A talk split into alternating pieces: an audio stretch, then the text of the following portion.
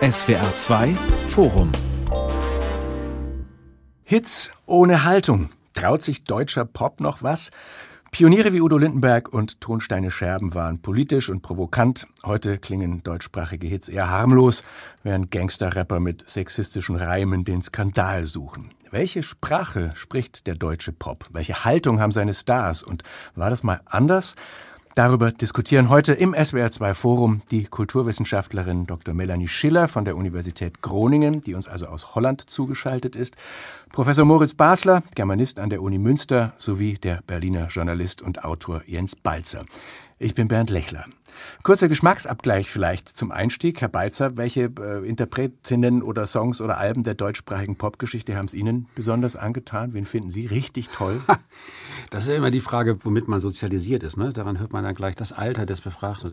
Ich glaube tatsächlich, das Album in deutscher Sprache, das mich, ich war damals 13, als ich das gekauft habe, wirklich äh, umgeworfen hat, das war Kollaps von den anstürzenden Neubauten. Das, das erste Album von den Neubauten 81, das habe ich tatsächlich irgendwie, gerade als es rauskam, gekauft. Und die, natürlich diese Wahnsinns Nichtmusik, also mit Presslufthämmern und mit Bohrern und Gitarrenfeedbacks. Und das war ja einfach nur Krach. Und dazu diese enorm diese enorm nihilistischen, zerhackten Texte des jungen Blixer Bargeld, negativ nein, draußen ist feindlich, hören mit Schmerzen. Das war einfach nur so, so wiederholte Fragmente des Nicht-Einverstandenseins mit dem Leben. Das hat mich enorm umgehauen am Beginn meiner Pubertät und ich wollte dann auch unbedingt mit Presslofthämmern und Bohrmaschinen Musik machen.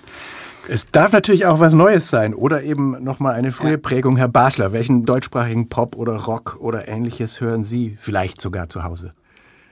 Also ich bin im selben Jahr wie Jens Balzer, wie ich erstaunt feststelle. Bei mir ist es mit großem Abstand das erste Album der Band Trio, was 81 rausgekommen ist und dann 82 nochmal. An dem Album, was mich bis heute beschäftigt irgendwie, habe ich gelernt, was es braucht sozusagen, was man machen muss, um auf Deutsch erträgliche Popmusik zu machen. Diese Art von mhm. Anführungszeichen, die da man drumrum macht, die aber nicht einfach dumme Ironie sind, sondern irgendwie was anderes. Das habe ich da gelernt. Und zwar machen die das sowohl textlich, als auch in der Musik, die sie spielen, als auch natürlich performativ, ne, der apfelessende Standschlagzeuger da. Ja. Da habe ich sozusagen gesehen, okay, so geht das, ja, und so kann man ernsthaft, könnte man sagen, Popmusik auf Deutsch machen. Das heißt, wir haben jetzt avantgardistischen Krach und äh, minimalistischen Charme, sag ich mal. Frau Schiller, als wessen Fan würden Sie sich outen? Ich finde es ganz lustig, dass Moritz Basler hier schon die Anführungszeichen reinbringt. Für mich sind das nämlich Tokotronik. Mhm. Äh, und unter anderem auch wegen dieser Anführungszeichen. Wenn man an, äh, ich möchte Teil einer Jugendbewegung denkt zum Beispiel, was ich an der Band sehr mag, ist, dass es gleichzeitig starke Identifikationsangebote macht, aber die gleichzeitig auch wieder so ein bisschen unterminiert. Also äh, auch politische Thesen in den Raum stellt, die aber gleichzeitig wieder in Frage stellt. Und das finde ich generell am Pop das Spannendste, Interessanteste und für mich war das auch als Jugendliche sehr, sehr stark, dass man gleichzeitig so Teil einer Gruppe sein möchte, aber weiß, dass es so eine Gruppe eigentlich gar nicht geben kann. Jetzt also noch was aus den 90er Jahren. Hamburger Schule. Keiner hat gesagt Revolverheld oder Andreas Burani oder Adel Tawil. Das ist so die Sorte Deutschpop, die in den Nullerjahren populär wurde. In den 2010ern kamen dann Tim Bensko oder Max Giesinger dazu, Mark Forster, Vincent Weiss, Lea. Eine lange Liste von Kritikern gern so als Schlagerpop belächelt, weil zu gefühlig, zu harmlos. Ist deutscher Pop heute also tatsächlich erfolgreich, aber langweilig? Also ich glaube, an dieser Musik ist gar nichts harmlos. Ja, die hört sich nur so an, sondern ich glaube, das ist kein Zufall, dass die aufgetreten ist als zeitliche Parallele zur AfD. Das sind nicht die Leute, die so drauf sind, ja, aber die Art von Musik, die ja hervorgebracht wird von so einer bestimmten Kultur. In der Kulturwissenschaft würde man von Naturalisierung sprechen. Ja, das alles das, was sozusagen guten deutschen Pop ausgemacht hat, von dem wir eben gehört haben, dass man weiß, dass Deutsch eigentlich nicht die Popsprache ist, sondern Englisch. Dass man weiß, dass wenn man auf Deutsch singt, dass der Schlager ganz nah ist und dass man weiß, dass man Kommerz macht und dass man das ausstellt. Ja, das stellen ja Trio oder Tokotronic oder so, die stellen das aus. Und diese Musik, von der Sie jetzt gesprochen haben, die Foster und Giesinger und so, die tun so, als ob das nicht so wäre. Ja, die tun so, als ob sie authentisch wären und als ob man das authentisch auf Deutsch machen könnte, als ob, als ob es diese Barrieren und diese Geschichte und so gar nicht gegeben hätte. Und da sehe ich sozusagen eine strukturelle Parallele zum Rechtsruck, möchte ich mal sagen, in Deutschland, ohne dass diese Musik selber oder deren Interpreten das wären. Ja, Und ich glaube, mit diesen Sachen muss man sich noch mehr beschäftigen, weil die nämlich nicht harmlos sind. Das ist jetzt natürlich starker Tobak, wenn Sie gleich mit Stichworten wie AfD und Rechtsruck kommen. Sehen Sie das auch so, Frau Schiller? Ja, ich vielleicht könnte man da so eine Geschichte hintersehen, dass es nicht aus dem Nichts plötzlich kam, dass plötzlich diese Bands erfolgreich waren. Aber ich glaube, was auch eine Rolle spielt im Erfolg dieser Bands, ist diese, diese Note der Nostalgie oder der Sehnsucht, die da auch ein bisschen mitschwingt. Das ist viel zurückschauen, die eigene Jugend ein bisschen sentimentalisieren und man hatte in diesen Geschichten von Max Giesinger und so weiter keinen Blick nach vorne, dass es irgendwie besser werden könnte oder dass es Alternativen gibt, sondern man schaut immer zurück. Und ich glaube, das ist sehr charakterisierend auch für die Zeit, in der das erfolgreich war und auch noch ist, ja. Vielleicht, dass man eben nicht in Alternativen denkt oder nicht fortschrittlich in andere Richtungen sich bewegen möchte oder so, sondern dass man so ein bisschen feststeckt in diesem Konsens vielleicht oder diesem systemerhaltenden GroKo-Pop, in dem es irgendwie keine keine äh, unterschiedlichen Positionen mehr gibt, an denen man sich abarbeiten könnte. Und ich glaube, dass Moritz Basler guten Punkt hat, wenn er sagt, naja, das ist auch zur Zeit, in der die AfD aufkam, weil da kam dann wieder so ein bisschen Kontroverse quasi in die Gesellschaft. Da gab es dann Alternativen. Ob man die nun gut findet oder nicht, ist eine andere Frage. Aber zumindest ist das ein Schritt weg von der Idee des postpolitischen Konsens. Alle müssen zusammenarbeiten und sich einig sein, sozusagen. Und ich glaube, dafür kann man auch so ein bisschen diese Musik als Ausdruck sehen. Ich äh, bin ja auch immer ein großer Freund der, der starken politischen These, aber als, als Moritz Basel eben jetzt gleich mit der AfD kam, war ich doch ein bisschen erschrocken, ob man da jetzt Max Giesinger, ob man da jetzt nicht mit der allzu großen Klatsche auf zu kleine Fliegen schlägt. Also ich glaube, erstmal muss man sehen, dass das ja Musik ist, die nicht im Unterschied zu der Musik, über die wir davor geredet haben, also im Vergleich zu Tokotronic oder Trio anschließend Neubauten, das ist ja Musik, die nicht von den Sängern und Sängerinnen selber geschrieben wird, sondern die in aller Regel von Songwriting-Camps, also so Fließbandproduktion äh, mit maximaler Mainstream-Tauglichkeit dann zusammengestellt wird. Also bei Giesinger und Forster und so, da sind immer irgendwie sieben, acht, neun, zehn Leute beteiligt, irgendwie sowohl an der Musik als auch an den Texten. Das ist ja nichts, was den, jetzt von denen käme. Und das ist richtig so eine Art dass am Fließband maximale Authentizität simuliert werden soll. Das finde ich einen eigentlich interessanten Widerspruch in der Popmusik der letzten Jahre. Also man hat lauter gefühlvolle Männer, die man eigentlich gern in den Arm nehmen möchte. Also ich jetzt nicht, aber die gern in den Arm genommen werden wollen, weil sie ihre Kindheit hinterher trauern, weil sie in der Zukunft nichts sehen, außer der Sehnsucht nach einem Bausparvertrag und einer schönen Altbauwohnung, in die man dann ziehen möchte. So, das ist ja halt das Postpolitische, mit dem Melanie Schiller, von dem Melanie Schiller gerade geredet hat. Das ist ja eher so, war ja eher so ein Gefühl, so man kann jetzt, man ist eigentlich so generell ganz gut angekommen in so einer saturierten Gesellschaft und das äh, muss sich jetzt auch gar nicht mehr wirklich politisch irgendwo hinbewegen oder irgendwie anstrengen. Und der Bruch, der sich mit der AfD dann vollzog, ich glaube, der deutete sich eher an, dann in Gruppen wie Freiwild oder Künstlern wie Andreas Gabalier, die dann plötzlich mit offensiv ethnonationalistischer Metaphorik, Bühnensprache und Rhetorik dann irgendwie große Erfolge feierten. Aber Sie haben gerade ein Buch geschrieben über den deutschen Pop und seine Sprache, Herr Balzer, das heißt Schmalz und Rebellion. Mhm. Sie würden sagen, dass wir aktuell doch zu viel Schmalz und zu wenig Rebellion haben. Wir hatten ja schon sehr viel Rebellion in dem gerade schon am Rande angesprochenen Straßenrap. Ne? Das war ja auch eine Art und Weise zu rebellieren gegen einen gesellschaftlichen Konsens. Das ist dann eine Art und Weise der politischen Rebellion, die mir persönlich erstmal fremd oder unsympathisch ist, weil sie dann halt mit Tabubrüche, mit sexistischer, homophober, transphober, rassistischer, antisemitischer Sprache, also dann eher so das, was man so mal so sozialdemokratischen Konsens nannte, dann irgendwie praktiziert. Aber das ist natürlich ganz klar eine popmusikalische Art der Rebellion. Und der Schmalz war eigentlich immer da. Was stärker verschwommen ist als früher, ist so die Grenze zwischen dem, was man mal Schlager nannte und dem, was man mal Popmusik nannte. Also auf welche ist jetzt Max Giesinger und Mark Forster, sind das jetzt Schlagersänger oder Popsänger? Auf welche Seite gehört Helene Fischer? Das ist bei Weitem nicht mehr so deutlich, wie das mal gewesen ist. Zwei Acts, die auf jeden Fall nicht auf der Schlagerseite stehen. Ähm, die Toten Hosen und der Rapper Materia, die haben gerade in einer gemeinsamen Aktion zwei Singles veröffentlicht, die heißen Scheiß Wessis und Scheiß Ossis. Da geht es um Ost-West-Klischees und Vorurteile. Schon eher augenzwinkernd als ernst, aber es ist schon eine Beschäftigung mit gesellschaftlichen Realitäten. Campino, der Sänger von den Toten Hosen, wird dieses Jahr 60. Warum kommt sowas nicht von den Jüngeren, Herr Basler? Ja, weil die, glaube ich, woanders sind weil die andere Probleme haben, sozusagen. Das sind ja noch die Probleme der älteren Generation, um die es da geht. Ich würde vielleicht mal eine Sache einwerfen. Ich glaube, das ist ein Irrtum, dass man denkt, Popmusik wäre da besonders revolutionär oder würde da besonders viel verändern, wo man ausdrücklich politisch wird oder so. Für mich sind immer die frühen Beatles zum Beispiel. Was klingt denn harmloser als She Loves You, Yeah, Yeah, Yeah, ja? Aber das war die Revolution, ja? Nicht später, die, die späten Beatles oder die Anti-Vietnam-Songs oder so, sondern das und Elvis, da ist was passiert. Und ich, so ähnlich sehe ich das heute mhm. auch. Ich glaube, das, was passiert, passiert nicht unbedingt da, wo die Leute sagen, boah, wir sind jetzt politisch und wir machen jetzt mal Anti oder wir gehen jetzt mal auf den Index oder so. Ich glaube, da muss man ein bisschen vorsichtig sein. Popmusik funktioniert, glaube ich, anders. Das ist wohl wahr. Also es gab ja auch sowas wie von Bab in den 80ern diesen Song Gradus, ein Liebeslied im weitesten Sinne, aber da gab es eine Zeile drin, bleib da, wo du bist und halt dich irgendwo fest, bleib so, wie du bist, geradeaus, die in der DDR politisch verstanden wurde und dann kriegte das eine ganz andere Wirkkraft. Woher kommt dann diese Kraft oder fehlt die heute? Ich will immer so ein bisschen auf den Mainstream raus, weil ich das Gefühl habe, da war früher die Bandbreite größer. Da bin ich nicht so sicher, Herr Lechler der Mainstream der, der Popmusik war nie oder selten der Ort, an dem wirklich politisch etwas ausagiert wurde. Also ich sage mal ein Beispiel aus der Geschichte. 68 Studentenbewegung, große Zeit des politischen Aufruhrs. Und da war ja die Musik auch so politisch. Und was war die erfolgreichste Single 1968 in Deutschland? Mama von Heintje. Äh, mehr, mehr, in, mehr, mehrfach Gold, Platin ausgezeichnet, noch diverse Weihnachtsplatten. Ich glaube, Heintje hatte in dem Jahr insgesamt zehn goldene und Platin-Schallplatten.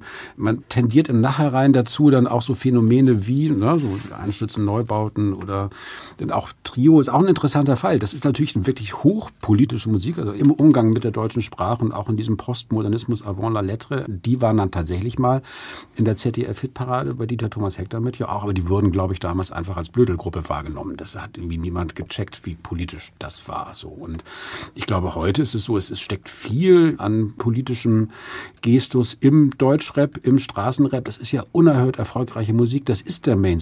Man neigt nur dazu, das aus dem von der Seite des Feuilletons jetzt nicht so als Mainstream wahrzunehmen. Und das, was da politisch ausagiert wird, es war gerade schon die Rede von Rapperin Wisuki oder auch jetzt Haiti oder Ebo oder Nashi 44. Also es gibt gerade gerade im Deutschrap tatsächlich zum ersten Mal eine, eine virulente Gegenbewegung gegen diesen lange Zeit dominanten Maskulinismus und Sexismus und, und, und Heterosexismus. Das ist unerhört interessant. Ich glaube, da spielt sich auch sowas gerade wie ein Generationenbruch ab. Und auf der anderen Seite haben wir im Mainstream dann auch, das war bisher noch nicht erwähnt, so Bands wie, wie Santiano oder Fersengold, auch enorm erfolgreich, auch wenn es in den Feuilletons immer nicht vorkommt. Das sind also jetzt so, die volkstümlicheren. Das, das sind so Folkrocker und Seemanns und Shanty-Rocker, die wahnsinnig viel Platten verkaufen kaufen. Und da haben wir dann sowas wie eine ganz traditionelle Heimatpflege, ne? Also zum Teil auch mit plattdeutschen Texten bei Santiano. Es ist alles, also mit der sogenannte Mainstream ist halt sehr, sehr breit. Also es gibt eigentlich keinen Mainstream mehr, würde ich jetzt mal behaupten, sondern es gibt enorm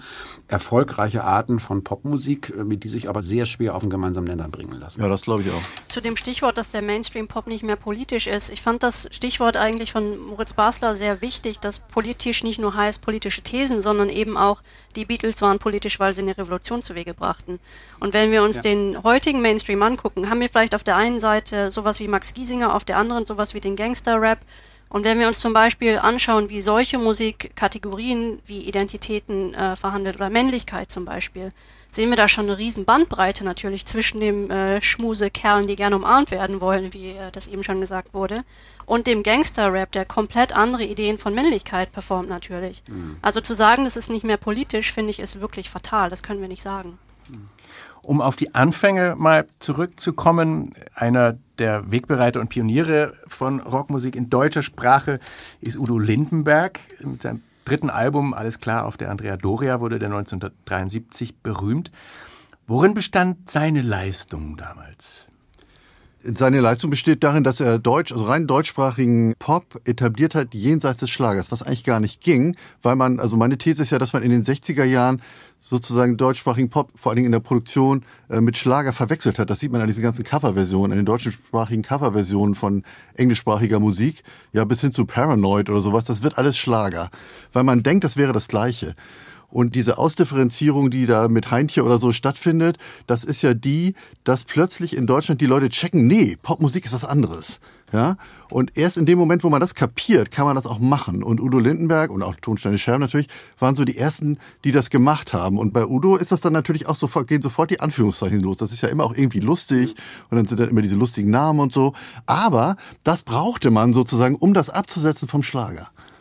Paranoid, was Sie ansprechen, war der große Hit von Black Sabbath, also eine Heavy Metal Musik früher, die dann aber auch zum Schlager gemacht wurde in Deutsch. Weißt du, war das noch? Cindy, Cindy und Bert, auf Deutsch Der Hund von Baskerville. Ja. Ein ganz, ganz großartiges Stück. Es, es gibt so tolle, ich habe das für mein Buch nochmal, ein ganzes Kapitel nur über diese Coverversion. Also auch sensationell. Ähm, Karel Gott, gerade vergessen, wie der deutsche Titel heißt, der dann Painted Black von den, ja. von den Stones. Rot und Schwarz. Mit so, mit so mhm. Ja, rot und schwarz, rot, natürlich. Ja. Aber bleiben wir noch einen Moment bei Lindenberg. Was Sie gerade sagten, Herr Basler, finde ich interessant, weil an dem ja tatsächlich prägnant ist, dass er so einen ganz eigenen Jargon entwickelt hat. Also musste der ein anderes Deutsch erfinden, um die Sprache poptauglich zu machen? Oder ging es wirklich nur um das sich Absetzen vom Schlager? Er hat Deutsch gesungen, aber Deutsch dann auch, klang ja eben schon an, wie eine Fremdsprache behandelt, ne? Oder wie, wie eine Hybridsprache. Es waren diese ganzen, alles, was er damals irgendwie auf der, auf der Reeperbahn, dieses äh, Kiezdeutsch dann äh, aufgesammelt hat, also so Begriffe wie Fuzzi und Controletti und dann auch diese, diese Art der, der anglisierten Aussprache, so dieses gedehnte und Kaugummihefte, also auch diese Art von, von Coolheit, das war ja schon ähm, Deutsch singen im Bewusstsein dessen, dass die popkulturellen Einflüsse eigentlich alle aus dem englischsprachigen Raum kommen, ne? aber sich dann gewissermaßen in der Aneignung der Sprache, die einem eigentlich fremd geworden war, dann wieder sprachlich ein Stück weit vorwärts zu bewegen. Das war aber nicht nur, wenn ich das noch kurz ergänzen darf, nicht nur in der Absetzung vom Schlager natürlich, der übrigens Anfang der 70er auch durchaus in der Art und Weise politisiert war, wie es dann in den 80ern wieder verloren gegangen ist. Also wenn man an Künstlerinnen wie Juliane Werding denkt, die hat zum ersten Mal sowas wie Drogensucht und Ökologie dann tatsächlich auch in die ZDF-Hitparade gebracht. Das war schon auch im Schlager eine sehr interessante und politisierte Zeit. Aber es gab dann eben auch vor Lindenberg dann ja schon einige Rockbands, Bands, die auf Deutsch sangen, also zum Beispiel Ihre Kinder oder Flo de Cologne, die kamen im weitesten Sinne aus der, aus der linken Liedermacher-Szene, setzten sich dann wiederum von Liedermachern wie Degenhardt etc. dadurch ab, dass sie halt wiederum rockmusikalisch arbeiteten, betrachteten die deutsche Sprache als Mittel zur politischen Agitation. Sie sangen, orientierten sich an englischsprachigen Vorbildern, wollten aber Deutsch singen, um verstanden zu werden von der Arbeiterklasse. Ne? Und auch davon setzte sich Lindenberg und dann auch Tonsteine Scherben wieder ab, insofern das ja auch eine politisierte Musik war bei Tonsteine Stande sterben natürlich noch, noch viel deutlicher. Aber diese ganzen Arbeiterbands und Politrockbands, das war halt alles sehr abstrakt und eher dann an Adorno und Brecht orientiert als am realen Leben in den 60ern und frühen 70ern. Und ich glaube, der, der Trick bei Lindenberg war, sich dann gleichzeitig auch als Typ zu inszenieren, also der auch im richtigen Leben genauso spricht, wie er singt und der genauso als einsamer Wolf durch die Bars und Rotlichtbezirke äh, zieht irgendwie und vielleicht gern mal länger bei den Mädchen liegen würde, aber da muss er am nächsten Morgen doch wieder weg. Also diese, diese Pose des wiederum gefühlvollen Mannes, ne, mit der nur bei sich sein kann, wenn er irgendwie leidet. Da ist dann aber Lindenberg dann wiederum auch durchaus ein Vorbild für Max Giesinger und Konsorten. Und Tonsteine Scherben, weil die jetzt schon zweimal angesprochen wurden, also aus Berlin, die Band um Jo Reiser, die Hausbesitzer waren, Agitrocker, 68er, die sangen, ich will nicht werden, was mein Alter ist und keine Macht für niemand. Inwiefern stehen die für etwas damals ganz Neues, also so einen popkulturellen Aufbruch? Tonsteine Scherben, würde ich sagen, sind äh, stehen vor allem auch für ja, subkulturelle Rebellion und Kapitalismuskritik natürlich und haben für viele Generationen danach einfach äh, sind ein Moment der Inspiration von von denen man viel lernen kann, dadurch, dass sie einfach sehr erfolgreich waren, sich als die authentische Repräsentation dieser Lebenswelt zu repräsentieren. Also dieses, die Idee des Singens der eigenen Erfahrungen und der eigenen Rebellion und dass man eben nicht werden möchte wie der Vater, sondern sein eigenes Leben aufbauen möchte. Also da kam viel zusammen im Sinne von äh, jugendlicher äh, Rebellenhaftigkeit und sich absetzen wollen, äh, sein eigenes Leben leben. Gleichzeitig ist das Ganze aber natürlich sehr politisch geladen im Sinne von Antikapitalismus und Alternativen äh, sich vorstellen und hoffen, dass es mal besser werden könnte. Vielleicht müssen wir ja, um jetzt diese frühen 70er kompletter noch abzudecken, auch vom Kraftwerk noch reden, von deren sehr reduzierter und plakativer Sprache, die ja auch im Ausland als sehr deutsch wahrgenommen wurde. Also sind diese Songs von Wir sind die Roboter bis Trans-Europa Express, außer durch ihre elektronischen Sounds, auch aufgrund ihrer Sprache Pioniertaten gewesen? Die, die, Sprache ist total interessant bei Kraftwerk. Das ist eigentlich ja so Comic-Sprechblasenhaft. Das ist enorm reduziert.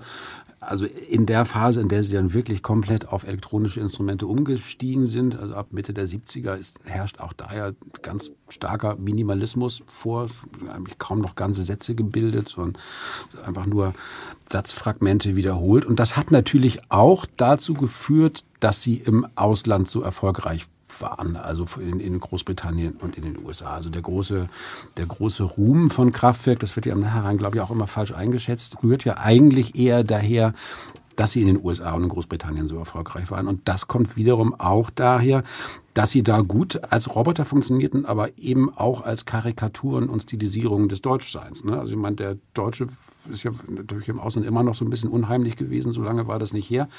Mit dem Zweiten Weltkrieg, dieses, dieses roboterhafte Autobahn, das ist so ein Schlagwort, das kennt man in den USA. Ne? Das ist sofort verbunden mit Adolf Hitler, das ist der Trigger, der zumal in den 70er Jahren noch sofort ausgelöst wurde. Die unbeweglichen, leicht unheimlichen, entsubjektivierten Deutschen, das ist tatsächlich, wenn man sich das historisch anschaut, so Kraftwerk, die Band, die man im Ausland mit dem Deutschland verbindet, wie dann 20 Jahre später Rammstein, die ja auf eine ganz ähnliche Art und Weise so dieses, ne, das rollende R und die Führeransprache, totalitäre Zeichen aller Art dann irgendwie auf eine schwer durchschaubare Weise dann affirmativ, aber auch satirisch gebraucht haben. Die wurden ja auch, gelangten zu der internationalen Größe, die sie dann bekommen haben Ende der 90er Jahre darüber, dass sie in den USA so groß wurden. Und zwischendrin nochmal die anstürzenden Neubauten, also dann eher auf so einem Underground-Level, aber auch eigentlich die Band sind, die man, wenn man irgendwo auf der Welt über deutsche Musik redet, mit Leuten, die sich ein bisschen dafür interessieren, dann neben Kraftwerk und Rammstein als drittes immer kommt und eben auch mit dieser deutsch-romantisch-nihilistischen Ruinenästhetik und dieser Schmerzensmann-Inszenierung von Blixer Bargeld. Ist das dann nur wie so ein Comic fürs Ausland oder steckt da auch ein Selbstbild drin, ein deutsches, das man da ablesen kann, Frau Schiller? Da steckt absolut auch ein Selbstbild drin. Also Kraftwerks Alleinstellungsmerkmal damals war ja auch, dass viele Bands um Kraftwerk rum, die dann später Krautrock genannt wurden, eben sich explizit auf die Suche nach einer deutschen nationalen Identität begeben haben und gesagt haben, wir leben in einer Art kulturellem Vakuum, wir müssen uns neu erfinden, wir müssen unsere eigenen Wege äh, musikalisch auch gehen. Und die meisten Bands haben das gemacht, nicht auf Deutsch, sondern auf anderen Sprachen, äh, teilweise auf Englisch, manchmal Kauderwelsch, manchmal einfach instrumental, nur musikalische Strukturen, mit denen experimentiert wurde. Und Kraftwerk waren da so sehr früh und zeitweise auch die einzigen, die das sehr explizit auf Deutsch mit der deutschen Sprache gemacht haben, die also die deutsche Sprache mitgenommen haben in dieser neuen Verhandlung von was bedeutet es, Deutsch zu sein in den späten 60ern, vor allem frühen 70er Jahren. Und da muss man Deutsch als die Sprache von Kraftwerk auch verstehen, in diesem größeren Kosmos, das Kraftwerk so ein bisschen aufmacht, das auch aus Bildern besteht, natürlich aus Klängen besteht, aus der Performance, wie sie sich selbst darstellen. Und immer das Stereotyp mitdenken für das internationale Publikum, aber auch als so eine Art Spiegel an sich selbst. Also wer sind wir als Deutsche, was wird von uns erwartet, aber auch wer sind wir, welche Vergangenheit haben wir, wie präsentieren wir uns. Das muss man alles zusammendenken. Da kann man nicht sich nur die Sprache oder nur die Musik anschauen, sondern da spielt halt alles ganz viel zusammen. Und ich glaube, dass das auch so ein Feld dann aufmacht oder in so einem Feld sich abspielt. Also das ist ja genau richtig, was schon gesagt wurde über diese Zeichen mit den Kraftwerk da spielt. Aber zur gleichen Zeit kann Udo Lindenberg eben in seinen Songs von Adolf Hitler und Eva Braun singen. Das können andere nicht. Andere können das nicht in den Mund nehmen, weil sie den Modus dafür nicht haben. Und Heino würde das vielleicht gerne und singt Schwarzbraun ist die Haselnuss und das Polenmädchen und so. Könnte das aber auch, könnte niemals Adolf Hitler äh, singen. Ne? Das geht dann später erst wieder bei, bei Duff oder so in der Neuen Deutschen Welle. Bei Kraftwerk kommt noch dazu, ich staune jedes Mal, dass was daraus geworden ist. Denn ich kann mich noch ganz genau erinnern, ich meine, ich war damals noch relativ jung, als Autobahn rauskam, aber wir fanden das lustig. Wir haben, da, wir haben uns da totgelacht zur Autobahn. Und auch, man weiß ja auch, dass im Ausland sind die Fahren, Fahren, Fahren. Das wurde als Fun, Fun, Fun äh, yeah. gehört. Ne? Mhm. Also das war erstmal Spaßmusik. Und dass man das sozusagen ernsthaft mit diesen Elektronika und so, das, hat, das ist, glaube ich, auch eine Entwicklungsgeschichte, die da abgelaufen ist. Und wenn ich noch einen, also noch einen Seitengedanken dazu bringen darf, wenn wir jetzt über die 70er Jahre reden, Genau, es gibt einmal den Schlager, den, den Krautrock mit dem Internationalismus und dann Kraftwerk als, äh, als Position. Aber es gibt eben auch, und das ist eine Musik, die auch gern im Nachhinein vergessen wird, den breiten Strang der Bands, die versuchten, die deutsche Kulturgeschichte musikalisch aufzuarbeiten, gewissermaßen jenseits der nationalsozialistischen Prägung. Ne? Also Gruppen wie Hölderlin oder Novalis oder Augenweide. Man neigt dazu, die so als Fußnoten zur deutschen Popgeschichte zu betrachten. Die waren aber tatsächlich in ihrer Zeit enorm erfolgreich erfolgreich. Also vertonten dann irgendwie Hölderlin-Gedichte und Augenweide, Minnesänge von Walter von der Vogelweide und äh, mittelhochdeutsche und zum Teil sogar althochdeutsche und gotische Texte irgendwie als Versuch, gewissermaßen so die deutsche Kulturtradition in die Gegenwart zu retten, aber eine alternative Tradition zu der, die vom Schlager und der volkstümlichen Musik dann so kulturindustriell und postnationalsozialistisch zugerichtet worden ist. Und das ist ein Strang, der dann ja weiterreicht bis zu den Mittelalter-Rockbands, die nach der Wende, nach der Wiedervereinigung erstmal vor allem in Ostdeutschland entstanden sind, aber die dann tatsächlich mit Gruppen wie In Extremo, Saltatio Mortis, Corvus Corax und wie sie nicht alle heißen, tatsächlich wirklich riesige Mengen von Menschen bewegen. Also die spielen in den ganz großen Hallen und zum Teil in Stadien. Also dieser Mittelalter-Rock äh, ist tatsächlich ein rockmusikalischer Mainstream, der, wie ich glaube, tatsächlich in den Feuilletons viel zu selten vorkommt. Ich weiß nicht, wie es in den Kulturwissenschaften ist. Das ist auch in der politischen Ambivalenz, von der diese Bands geprägt sind, also zwischen Rammstein auf der einen Seite, aber dann auch in dann explizit linken Gruppen wie Saltatio Mortis, auch noch viel zu wenig erforscht und reflektiert. Ich würde da nochmal einen Unterschied machen, glaube ich. Ich glaube, sowas wie Novalis Mitte der 70er Jahre, das ist so diese Phase, wo man kurzzeitig den Eindruck hatte, die Stücke wurden immer länger. Ja, kurzzeitig ja. hatte man den Eindruck, äh, Rockmusik könnte sozusagen E-Musik werden. Und Novalis vertextet ja nicht nur Novalis-Texte, sondern die ja, improvisieren über Bruckner Sinfonien und so. Also da ist sozusagen ganz ja. klar dieses Ding, äh, guck mal, wir sind E. Ja, wir sind auch mhm. so, wir sind genauso hoch da oben. Das ist so wie äh, was weiß ich, Amazon Lake and Parma, wenn sie dann irgendwie so. Ne, ja, oder Sachen. Genesis. Ne? Ja, ja, genau. genau. Also das würde ich unterscheiden von dieser Entwicklung vom, von diesen Mittelalter-Sachen. Also ich glaube, diese frühen Sachen, so Augenweide, das ist noch so die Folkbewegung, ganz nah an den Liedermachern und so. Mhm. Und das heute, das ist ja eine völlig andere Konstellation, eine völlig andere Blase. Das ist diese, äh, diese Gamer, Mittelaltermarkt, äh, Fantasy. Das ist eine ganz andere Form von Kultur, die ja ganz stark ist. Eine unserer, auch in der Literatur ist ja, sagen wir mal so, Fantasy und diese Mittelalterwelten und so. Das ist ja mit die stärkste Literatur, die wir im Moment haben, rein von den Zahlen und so. Das würde ich nochmal auseinanderhalten, die beiden Sachen. Ich glaube, die Diskussion müssen wir jetzt nicht weiterführen. Ich glaube tatsächlich, dass diese Tradition genauso in die 70er zurückreicht, weil gerade so Bands wie, wie Augenweide und dann, das war natürlich dann auch ein Feld, ein Umfeld von Leuten, die in den 70ern schon dann Herr der Ringe und Tolkien gelesen haben und sich dann auch irgendwie zu so Elben- und Org-Festivals irgendwo trafen. Das gab es ja in der Zeit durchaus schon so, also als Anschlusskultur an die, an die Hippie-Zeit. Ich glaube, die Entwicklung ist jetzt nicht so abgebrochen, wie du das darstellst. Lassen wir es an der ja, Stelle genau. so stehen. Kannst wir sprechen über den deutschen Pop und seine Sprache heute im SWR2 Forum. Dabei sind die Kulturwissenschaftlerin Dr. Melanie Schiller von der Universität Groningen, Professor Moritz Basler, Germanist an der Uni Münster, sowie der Berliner Journalist und Autor Jens Balzer. Jetzt ist dieses Stichwort Neue Deutsche Welle und DAF schon gefallen, da müssen wir natürlich unbedingt drüber reden. Ende der 70er bis Mitte der 80er gab es dieses Phänomen. Schon schwer zu fassen, weil da eben sehr verschiedene Stile auch drunter äh, subsumiert wurden. Avantgarde und Pop und Punk und Schlager die Fehlfarben sangen keine Atempause, Geschichte wird gemacht, es geht voran und Duff eben tanzt mhm. den Mussolini. Aber es gab ja auch Ich gebe Gas, ich will Spaß und im Tretboot in Seenot von Fräulein Menke. Aber was war das insgesamt doch für ein Phänomen? Was ist da am Übergang in die 80er passiert? Ich würde sagen, dass die Anführungsstriche wieder eingeführt worden sind. Also, dass man sich damit auseinandergesetzt hat, dass Popmusik eben nicht nur ernsthaftes Auseinandersetzen mit vielleicht Vergangenheit oder Identität sind, sondern dass man auch Spaß haben kann. Äh, und das kann man auch in der deutschen Sprache haben ohne dann auf Deutsch automatisch dem Schlager zugeordnet werden zu müssen oder in der Rockmusik automatisch Agitpop oder sowas zu machen, sondern es war so eine ein neues Feld sich herausarbeiten, in dem man zwar sich selbst ausdrücken kann, dabei aber auch wieder reflektiert, dass dieses Selbstausdrücken ein künstliches Konstrukt ist eigentlich, was halt im Pop immer funktioniert, dass man so tut, als wäre man etwas, aber gleichzeitig sagt, wir wissen eigentlich, dass es gar nicht geht. Und ich glaube, das hat die neue deutsche Welle sehr gut und effektiv gemacht und aber auch eben mit viel Spaß. Auch die frühen Avantgarde neue deutsche Welle Songs haben das immer mitgedacht und ich glaube, das ist so eines der großen Vorläufer von viel, wie Tokotronik habe ich am Anfang erwähnt, wo, wo sowas auch immer mitgedacht wird. Welche Hits bringen das auf den Punkt oder welche Songs fallen Ihnen Beispiele ein?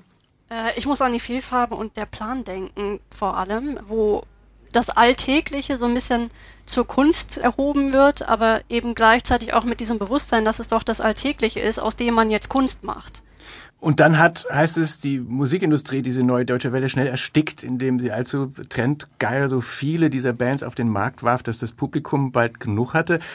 War das dann dadurch so ein Strohfeuer oder, wie Sie andeuten, Frau Schiller, hat es ein Erbe hinterlassen, gerade auch was so die sprachlichen Eigenheiten betrifft? Ich glaube, das hat absolut ein Erbe hinterlassen, auch als wir eigentlich jedes Mal, wenn es wieder eine neue Welle gibt, in der viele deutschsprachige Musik in den Charts ist, wie jetzt neulich hatten wir wieder Max Giesinger und diese Gruppe, davor gab es in den frühen 2000ern schon mal die Diskussion um Mia und Silbermond und so weiter. Jedes Mal wird davon gesprochen, dass wir jetzt wieder eine neue deutsche Welle haben und wieder uns darauf besinnen, dass man auch auf Deutsch Popmusik machen kann und dass man das auch mit ja, Selbstreflexion, Ironie machen kann vielleicht, wobei die vor allem bei Max Giesinger und so weiter vielleicht wieder ein bisschen verloren gegangen ist.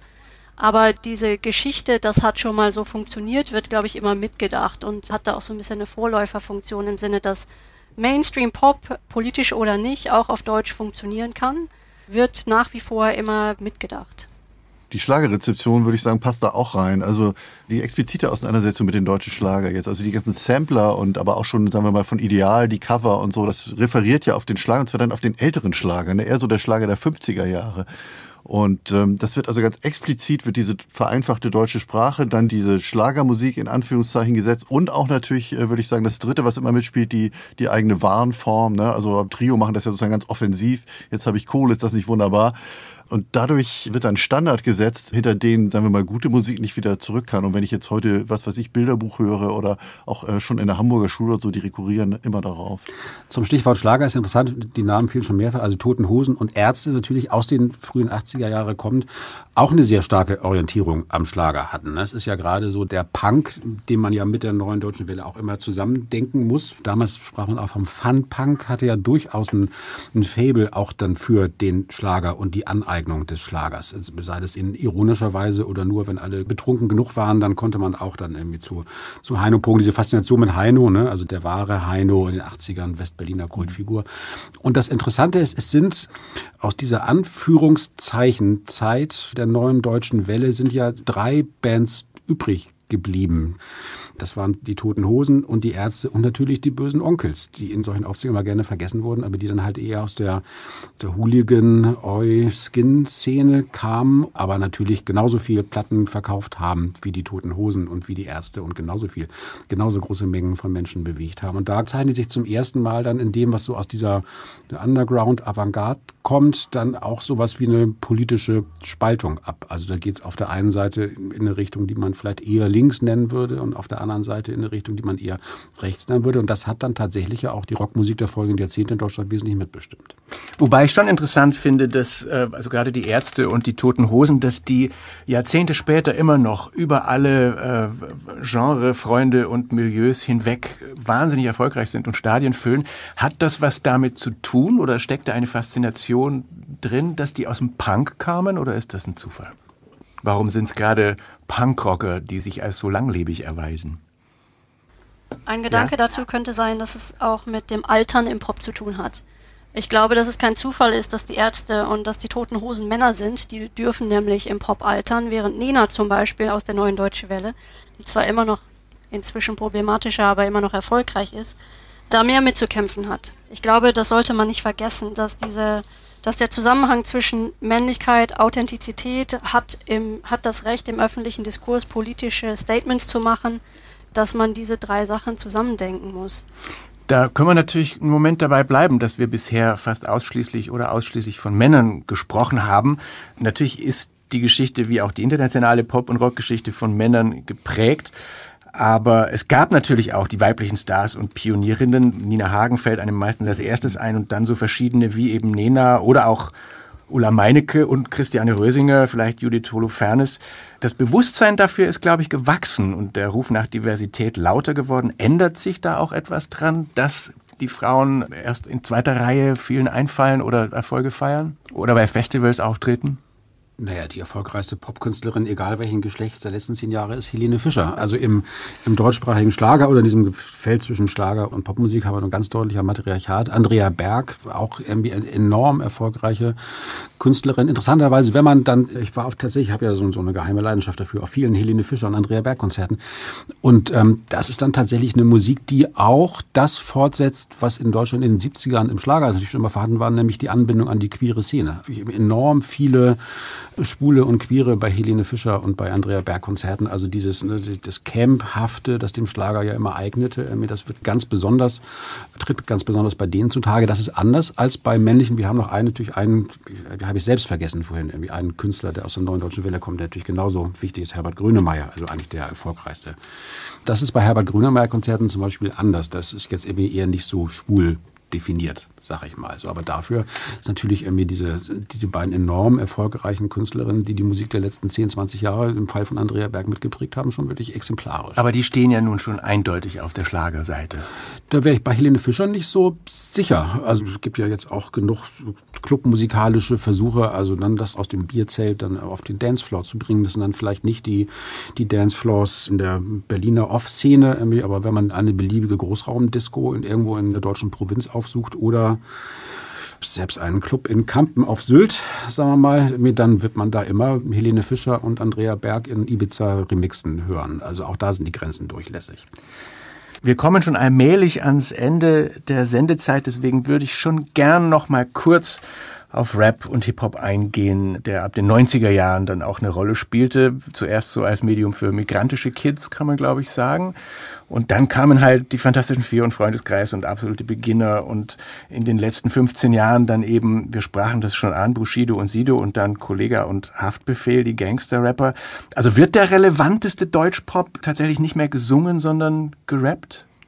Äh, Jens Beißer hat ja vorhin schon von dieser Aufspaltung der Popmusik in, äh, im Grunde in Genres gesprochen. Sie haben vorhin auch gefragt, was passiert eigentlich nach der neuen deutschen Welle? Und ich würde sagen, nach der neuen deutschen Welle sind wir dann Mitte der 80er Jahre. Da spaltet sich die Musik ja in vielerlei Hinsicht auf. Also auch Indie kommt dann ja raus und Mainstream kriegt sozusagen was ganz anderes. Die Charts haben eine ganz andere Bedeutung als vorher, weil es die ganze Independent-Szene gibt und so. Und ich würde sagen, am Rap, aber auch an Metal kann man das besonders gut sehen. Das gibt ja inzwischen dann zahlreiche Untergenres und das ist ja alles nicht mehr dasselbe. Und wenn man sagt, das ist jetzt das Relevante, dann tut man es ja wieder in eine Linie. Und ich glaube, das kann man nicht. Ich glaube, es gibt zig Linien ne? und eine davon, äh, oder nein, fünf davon sind Rap oder zehn davon. Und klar ist das relevant, was da passiert.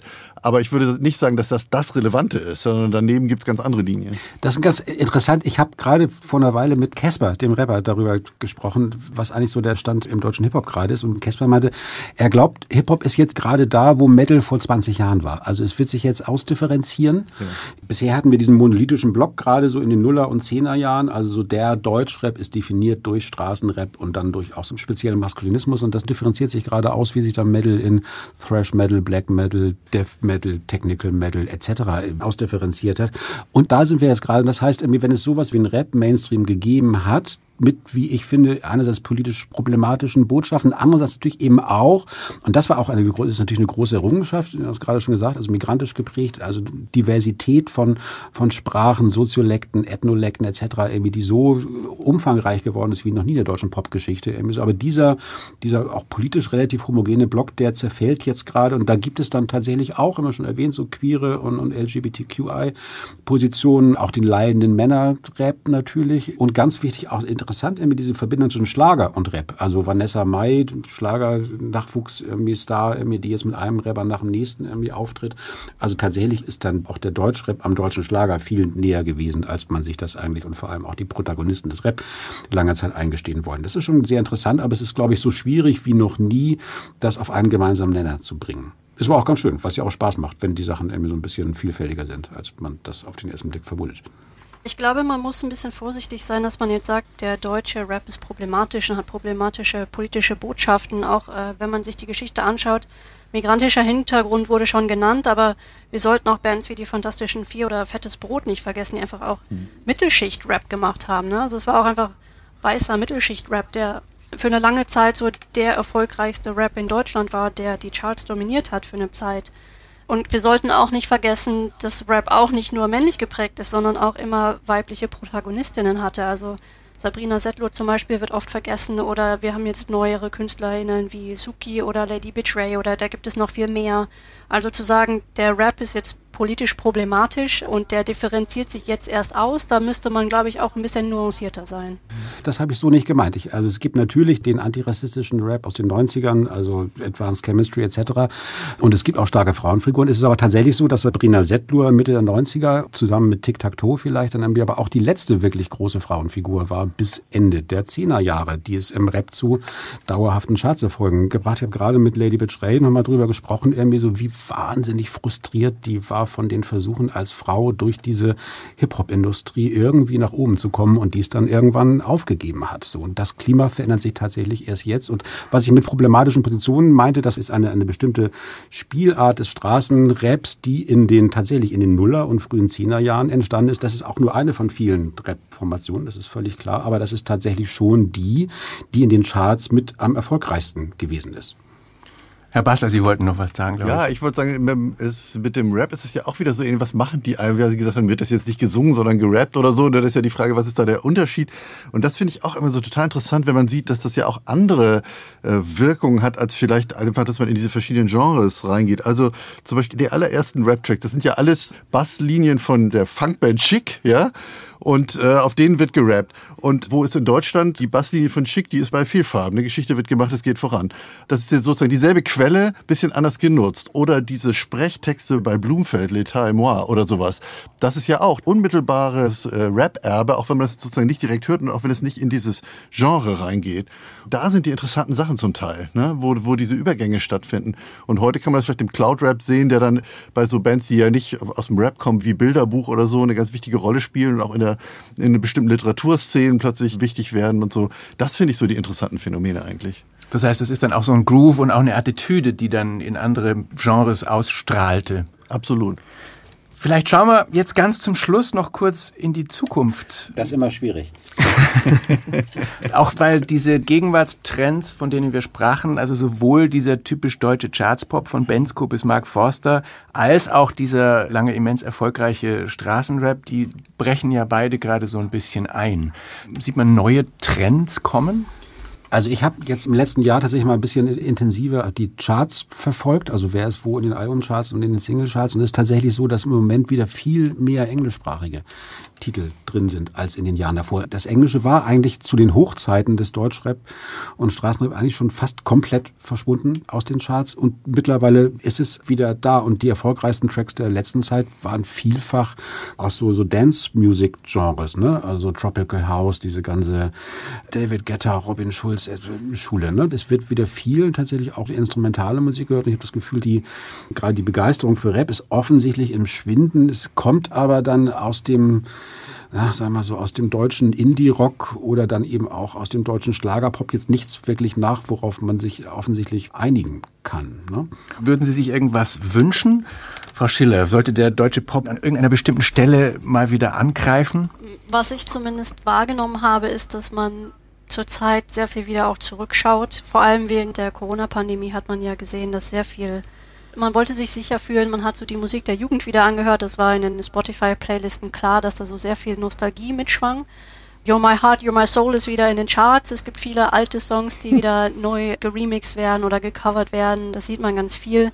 Was ich hoffen würde, wäre vielleicht, dass durch neue Produktionsmethoden, die natürlich viel zugänglicher geworden sind und alternative Vermarktungskanäle wie TikTok und YouTube und so weiter, dass einfach Menschen, die zum Beispiel nicht mehr in männlich-weiblich denken oder die queere Identitäten repräsentieren, auch in Musik, dass solche Gruppen einfach auch ein bisschen mehr Mainstream-Aufmerksamkeit bekommen könnten. Das fände ich sehr schön. Wenn wir von Diversität sprechen und von Ausdifferenzierung und das alles immer komplexer wird und so, glaube ich, ist das eine Sache, die in der sogenannten Indie-Kultur groß und wichtig ist, aber noch nicht genug wahrgenommen wird.